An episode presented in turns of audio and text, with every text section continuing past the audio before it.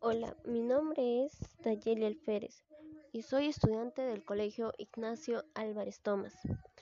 Mi título de mi podcast es ¿Cómo cuido el aire? La contaminación del aire es un problema ambiental en el Perú y el mundo entero. El problema principal identificado es que muchas personas alrededor de todo el mundo respiran un aire contaminado, ya que el aire contiene altos niveles de contaminación. ¿Por qué la Tierra está en peligro? El ser vivo que más influye en su medio ambiente es el hombre. Esto es inevitable, pues tiene que transformar muchos ecosistemas naturales para sobrevivir. Con el inicio de la agricultura y las ganaderías ya estaba modificado nuestra naturaleza. Y más tarde vinieron las industrias, los medios de transporte, el comercio y las grandes ciudades y a eso se originó la contaminación. Pero, ¿qué es la contaminación? Decimos que el aire, el agua y el suelo están contaminados cuando en ellos hay sustancias muy dañinas para los seres vivos. Es decir, se han alterado su pureza y no están limpios debido a la intervención del hombre en su medio ambiente. Los residuos y las basuras, los humos, los combustibles, los pesticidas, los fertilizantes son los principales causantes de la contaminación de los tres elementos esenciales para nuestra vida, el aire, el agua y el suelo. La contaminación atmosférica. La contaminación se debe a partículas, humos, gases y otras sustancias tóxicas que flotan en nuestro aire. Los principales agentes contaminantes son los humanos, ya que nosotros tenemos fábricas, calefacciones y los medios de transporte, además de alterar la respiración, nuestra salud, los animales, nuestras plantas. De los seres humanos, la contaminación del aire está provocado eh, por la acción humana. El sol despierta pide ciertos rayos que cuando no nos protegemos de ellos producen mutaciones en el organismo y cáncer de piel. En algunas zonas del planeta se están desarrollando los llamados agujeros del ozono, quedándose sin este gas protector. Se cree que la principal causa son los óxidos de nitrógeno originados por los aviones y y clorofluorometanos de las neveras. Los aires acondicionados y el spray que empleamos en nuestras casas como desodorantes o espumas o lacas para el cabello. El efecto invernadero, cuando el dióxido de carbono es excesivo en el aire, forma una capa si fuera de cristal o de plástico, que permite a los rayos solares filtrarse, pero no salir una vez que hayan reflejado en la superficie de la Tierra. Esto provoca un recalentamiento de la atmósfera, como cuando entramos en un invierno, de ahí su nombre. Este calentamiento del aire está tenido graves consecuencias, como los cambios climáticos de ciertas zonas, que desequilibran muchos ecosistemas. La lluvia ácida se produce cuando el vapor de agua de la atmósfera se une con uno de los gases contaminantes que hay en ella. De esa unión. La destrucción de la capa de ozono. El ozono es un gas que envuelve la Tierra y forma una capa protectora de los rayos solares.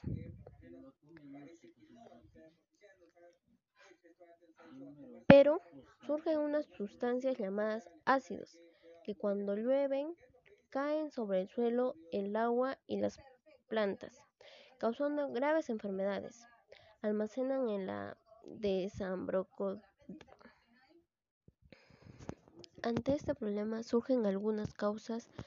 Eh, sus principales causas son uso ineficiente de la energía en las viviendas, la industria, los sectores de la agricultura, el transporte, las centrales eléctricas de carbón, la arena, el polvo del desierto, la quema de desechos y la deforestación, porque éstas dañan el aire, ya que contienen altos niveles de sustancias contaminadas y en consecuencia daña al planeta y a nuestra salud. Las personas, algunas, han tomado unas ciertas soluciones ante este problema, como usar bicicleta en vez de autos, reutilizar las cosas que ya no nos sirven y darles otro uso, plantar más plantas, ya que las plantas son vida y tener una mayor vegetación, usar bolsas ecológicas y reutilizar nuestras basuras y empezar a reciclar. ¿Cómo nosotros podemos proteger al planeta? El hombre ha dañado gravemente el planeta Tierra, pero también se está preocupando por salvarlo. Las soluciones no solo deben partir del gobierno de los distintos países, también cada uno de nosotros tenemos que ser responsable de cuidar nuestra naturaleza y nuestro medio ambiente. ¿Y nosotros cómo podemos frenar la contaminación ya que es una de las causas más fuertes en todo el mundo? Bueno, la mayoría de los gobiernos de los países del mundo exigen a las industrias que limpien los residuos antes de expulsarlos al aire. Otras medidas están haciendo disminuir la contaminación, como son las inspecciones de los sistemas de calefacción de los hogares, la exigencia de tener tubos de escape de los vehículos en un buen estado, así como recomendar el empleo de gasolina sin plomo y detergentes ecológicos en la limpieza de las casas y en las grandes ciudades utilizar el transporte público. Y eso muchos estando ya que han creado un ministerio especial de medio ambiente encargado de controlar los daños y los niveles de contaminación en el suelo y aire y agua y de proteger nuestra naturaleza. Está teniendo gran aguaje la agricultura ecológica, que busca otros métodos menos contaminantes que los abonos químicos, los pesticidas y los hierbicidas. Y también hay una nueva de, de ayudar a, a no contaminar nuestro medio ambiente, como son energías alternativas. ¿Y qué son las energías alternativas? Son energías que no contaminan el medio ambiente y son renovables. Es decir, no se acaban nunca. El carbón y el petróleo son los recursos energéticos que más se han empleado hasta ahora, pero estos se están agotando, contaminando mucho. De energía nuclear parecía en un principio una buena solución pero el gran problema de este recurso es que sus residuos son muy peligrosos y el abuso de, presas en los ríos para generar energía hidroeléctrica ha provocado daños en los peces y en todos los animales. Por ello, hay que reducir su construcción. El empleo de energías alternativas se está llevando a cabo en un número de países que una de ellas aprovecha una fuerza natural, la energía solar, la de sol, la energía eólica, la del viento, la energía getórmica, la del calor, del interior de la Tierra. Y en las zonas costeras se está aprovechando la fuerza, las mareas del oleaje. Y también hemos visto que, que nuestro, nuestro gobierno están protegiendo nuestras zonas, así que para nos ayuden a nuestra respiración, están cuidando nuestros ecosistemas, ya que en muchas investigaciones se ha visto que la vegetación nos ayuda a tener mayor respiración. Y esto vamos a ver. Las zonas protegidas. En casi todos los países se están protegiendo ciertas zonas para salvar las especies de animales y vegetales que viven en ellas. Y también para controlar la expansión de las industrias y las poblaciones humanas. Son, por tanto, tesoramos de los museos de la naturaleza que los estados vigilan y cuidan. Hay que diferenciar los parques nacionales y los parques naturales. Los primeros son áreas muy protegidas por su importancia ecológica. Las visitas son muy controladas para que no rompan el equilibrio de los seres que viven ahí. no habitan en ellos personas y en ciertas partes solo pueden entrar personal científico que estudia y cuida el parque. En los parques naturales el control no es tan estricto. Se puede realizar actividades de pesca y de agricultura e incluso hay poblaciones humanas dentro de ellas.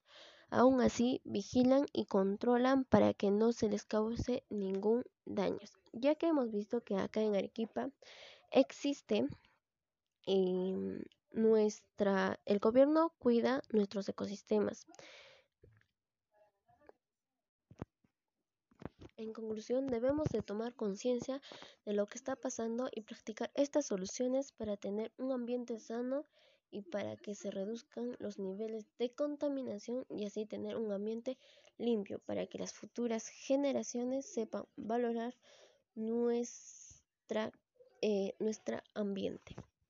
Nosotros también podemos proteger el planeta. Con nuestras acciones diarias también contribuimos a salvar la Tierra, separando las basuras para facilitar el reciclado. ¿Cómo podemos controlar las basuras y el reciclado? Los vertederos son los sitios donde se depositan las basuras producidas en las casas, las calles, las industrias, las empresas. Estos lugares tienen que ser controlados y tener una, con unas condiciones adecuadas. No podemos tirar basura en cualquier lugar. Existen dos tipos de basura. La basura orgánica que provienen de los alimentos que tomamos como las, las mondas de una naranja y con lo que se puede hacer abono para las plantas y así cuidar nuestro medio ambiente. Estos residuos se descomponen fácilmente y la basura inorgánica como el vidrio, los plásticos, las latas. Estos residuos son los que más contaminan y tardan en desaparecer. Por eso cada vez más se detienen a separarlos en cubos de basuras de distintos para reciclarlos después. En las calles ya suele ser habitual ver contenedores especiales para ver el papel, el vidrio y las pilas y en las casas nos vamos acostumbrando a tener varios cubos de basuras para separar los desechos por clases. Todo ello con el objetivo del reciclaje. Pero, ¿qué es reciclar? El reciclaje, el reciclaje consiste en recoger los residuos de ciertos materiales para prepararlos de tal manera que se pueden otra vez usar. Así tenemos menos basuras, se gasta menos energía y se contamina menos.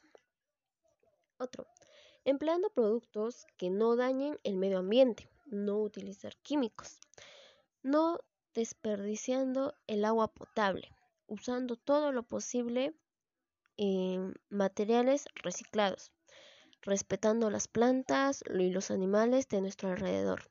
Si vamos al campo, dejarlo limpio y tomar precauciones para no provocar incendios, viajando eh, en medios de transporte público, informándonos antes de adoptar una mascota si es una especie protegida y si puedes adaptarse a nuestro clima y forma de vida. Em, ayudando a asociaciones de protección del medio ambiente, colaborando en campañas de reforestación y limpieza de nuestros bosques, de ciertas asociaciones y de los ayuntamientos. Aprovechando al máximo el papel, por ejemplo, no tirar hojas en cuanto hay un garabato se puede usar para escribir un sucio o, realizar operaciones. Y también en esto eh, del medio ambiente han salido eh, los ecologistas. Los ecologistas eh, son no debe confundirse ecología con ecologismo. Los ecólogos son científicos que estudian el medio ambiente, mientras que los ecologistas son personas que cuidan y luchan por protegerlo. Por tanto, ecología es una ciencia y ecologismo una ideología o una forma de vida. ¿Cómo se inició? Eh, después de revolución industrial del, siglo XIII, eh, surgieron grupos de personas que ya se empezaban a preocupar por proteger nuestro medio ambiente y en general la naturaleza. Más tarde en algunos países estas luchas se realizaban a través de partidos verdes. También fueron apareciendo asociaciones por todo el mundo e incluso algunas de ellas a nivel internacional. Eh, el ecologismo no para. Actualmente abundan eh, los documentales, las revistas, los libros que tratan sobre la naturaleza, lo que reflejan el gran interés que despierta el tema. Eh, en los colegios cada vez más se trabaja con la educación ambiental y en muchas familias se están cambiando hábitos y costumbres con la intención de cuidar y proteger nuestro medio ambiente. Me despido y espero que mi contenido les haya servido de algo, de tomar conciencia. Todos y todas comprometidos con el cuidado de nuestra casa y del medio ambiente. Me despido y no se olviden de comentar y compartir y regalarme un like para seguir subiendo más contenido. Hasta luego.